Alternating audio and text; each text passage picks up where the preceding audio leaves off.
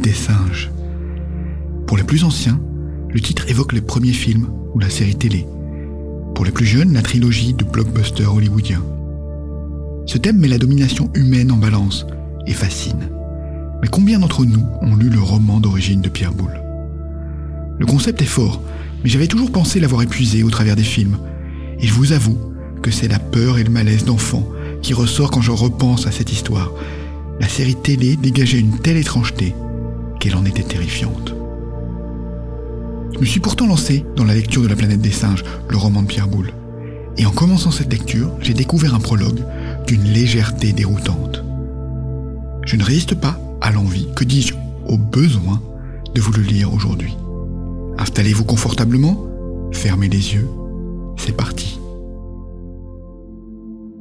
Chapitre 1 Jean et Phyllis passaient des vacances merveilleuses dans l'espace, le plus loin possible des astres habités. En ce temps-là, les voyages interplanétaires étaient communs, les déplacements intersidéraux non exceptionnels. Les fusées emportaient des touristes vers les sites prodigieux de Sirius ou des financiers vers les bourses fameuses d'Acturus et d'Aldébaran. Mais Jean et Phyllis, un couple de riches oisifs, se signalaient dans le cosmos par leur originalité et par quelques grains de poésie. Ils parcouraient l'univers pour leur plaisir, la voile. Leur navire était une sorte de sphère dont l'enveloppe, la voile, miraculeusement fine et légère, se déplaçait dans l'espace, poussé par la pression des radiations lumineuses. Un tel engin, abandonné à lui-même dans le voisinage d'une étoile, assez loin cependant pour que le champ de gravitation ne soit pas trop intense, se dirigera toujours en ligne droite dans la direction opposée à celle-ci. Mais comme le système stellaire de Jean et Phyllis comprenait trois soleils, relativement peu éloignés les uns des autres, leur embarcation recevait des coups de lumière suivant trois axes différents. Jean avait alors imaginé un procédé extrêmement ingénieux pour se diriger. Sa voile était doublée intérieurement par une série de stores noirs qu'il pouvait enrouler ou dérouler à volonté, ce qui changeait la résultante des pressions lumineuses en modifiant le pouvoir réflecteur de certaines sections. De plus, cette enveloppe élastique pouvait se dilater ou se contracter au gré du navigateur.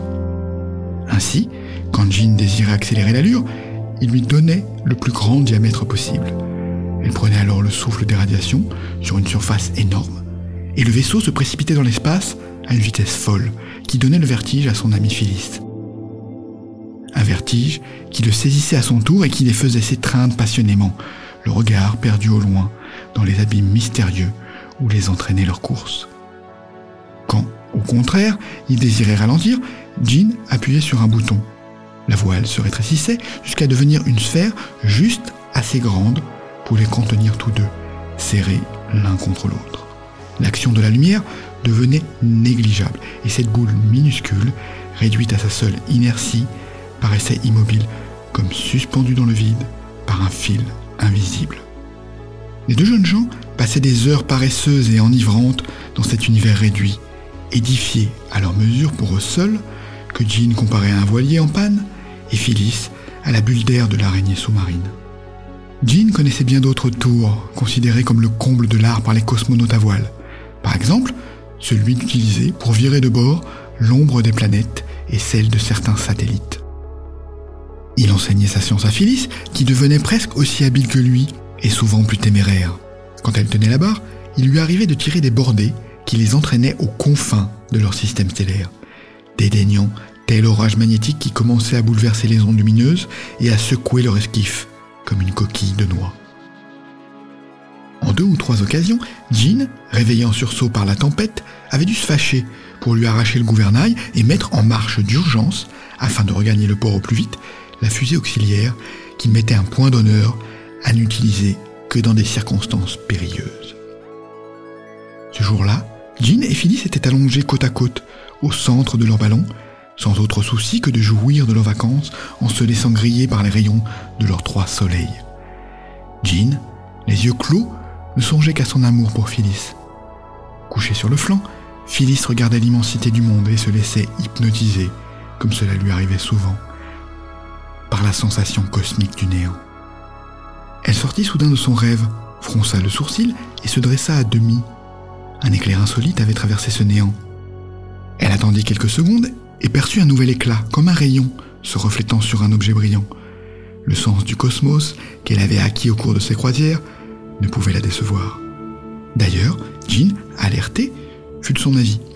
Et il était inconcevable que Jean fit une erreur en cette matière. Un corps, étincelant sous la lumière, flottait dans l'espace, à une distance qu'il ne pouvait encore préciser. Jean saisit des jumelles et les braqua sur l'objet mystérieux, tandis que Phyllis s'appuyait sur son épaule. C'est un objet de petite taille, dit-il. Cela semble être euh, du verre? Laisse-moi donc regarder. Il se rapproche, il va plus vite que nous, on dirait.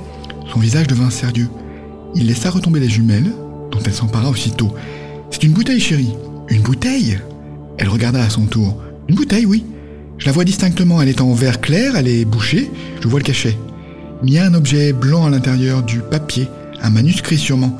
Jean, il nous faut l'attraper. C'était bien la vie de Jean, qui avait déjà commencé à effectuer des manœuvres savantes pour se placer sur la trajectoire du corps insolite. Il y parvint rapidement et réduisit la vitesse de la sphère pour se laisser attraper. Pendant ce temps, Phyllis revêtait son scaphandre et elle sortit de la voile par la double trappe. Là, se tenant d'une main à une corde, de l'autre brandissant une épuisette à long manche, elle s'apprêta à pêcher la bouteille. Ce n'était pas la première fois qu'il croisait des corps étranges, et l'épuisette avait déjà servi.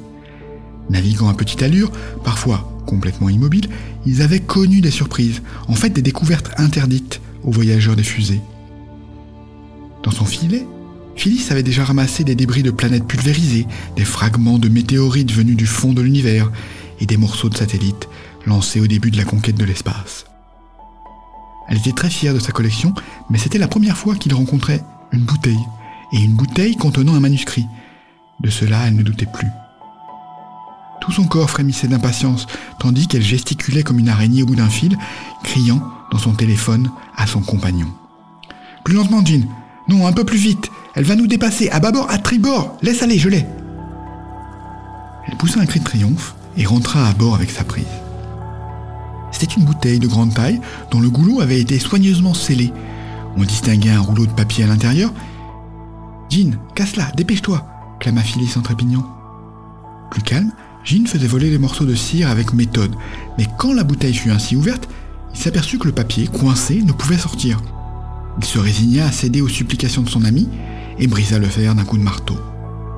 Le papier se déroula de lui-même. Il se composait d'un grand nombre de feuillets très minces, couverts d'une écriture fine. Le manuscrit était écrit dans le langage de la Terre que Jean connaissait parfaitement, ayant fait une partie de ses études sur cette planète. Un malaise le retenait pourtant de commencer à lire un document tombé entre leurs mains d'une manière si bizarre, mais la surexcitation de Phyllis le décida. Elle comprenait mal, elle, le langage de la Terre et avait besoin de son aide. Jean, je t'en supplie. Il réduisit le volume de la sphère de façon qu'elle flotta mollement dans l'espace, s'assura qu'aucun obstacle ne se dressait devant eux, puis s'allongea auprès de son ami et commença à lire le manuscrit.